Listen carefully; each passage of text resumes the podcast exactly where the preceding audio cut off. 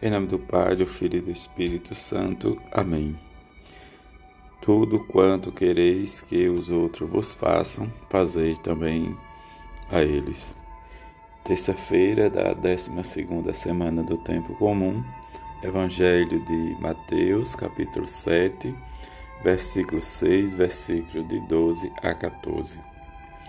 Naquele tempo disse Jesus a seus discípulos: não deis aos cães as coisas santas, nem atireis vossas pérolas aos porcos, para que eles não as pisem com os pés e, voltando-se contra vós, vos despedacem. Tudo quanto quereis que os outros vos façam, fazei também a eles. Nisto consiste a lei e os profetas. Entrai pela porta estreita, porque larga é a porta e espaçosa é o caminho que leva à perdição. E muitos são os que entram por ela. Como é estreita a porta e apertado o caminho que leva à vida, e são poucos os que encontram.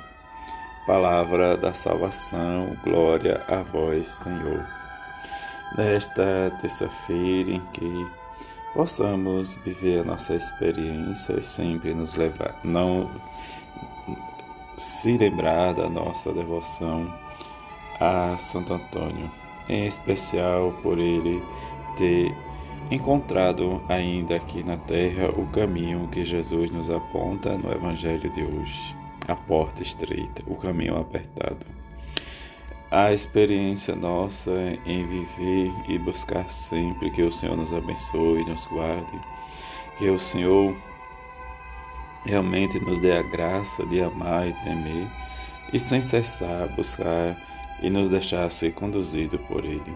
O livro do Gênesis nos mostra em que não deve haver discórdia entre nós, pois somos irmãos. Diante das discussões em que o autor sagrado leva entre Ló e Abraão, Abraão que os acompanhava, desde que Abraão saiu da, da sua terra e vai procurar a terra onde corre leite e mel. Nesse pequeno momento em que Abraão habitou a diz a terra de Canaã, enquanto Ló se estabeleceu nas cidades próximas do Jordão. Diante das suas desavenças, das suas situações em que eles ambos se separam por causa das desavenças. Mas diante disso, o Senhor nos convida a viver, como nos diz o salmista, o Senhor, quem, Senhor, quem morará em vosso Monte Santo. E o salmista vai discorrendo aquele que pratica a justiça fielmente, que pensa a verdade no seu íntimo, aquele que caminha sem pecado, diz que nada prejudica o seu irmão e vai tecendo todos, né, diz os seus sentimentos, sua experiência, e não empresta, onde seu dinheiro com juro e jamais vacilará quem vive assim. Viver de acordo com os preceitos e mandamentos de Deus. O Evangelho, nós estamos escutando o sermão da montanha, em que Jesus nos convida a fazer experiência diferente, em valorizar nós e valorizar os bens que recebemos da sua parte, da parte de Deus. E esta experiência nos leva sempre a fazer como os santos nos convida a viver esta experiência. Viver renovados e sentir e praticar sempre o que a fé nos diz, como diz uma fé ardorosa, uma fé palpável, em que nós possamos também defender o que nós realmente acreditamos. A vida central diz, é viver a experiência. Tudo quanto quereis que os outros vos façam, fazei também a eles como o próprio Jesus, nisso consiste a lei e os preceitos.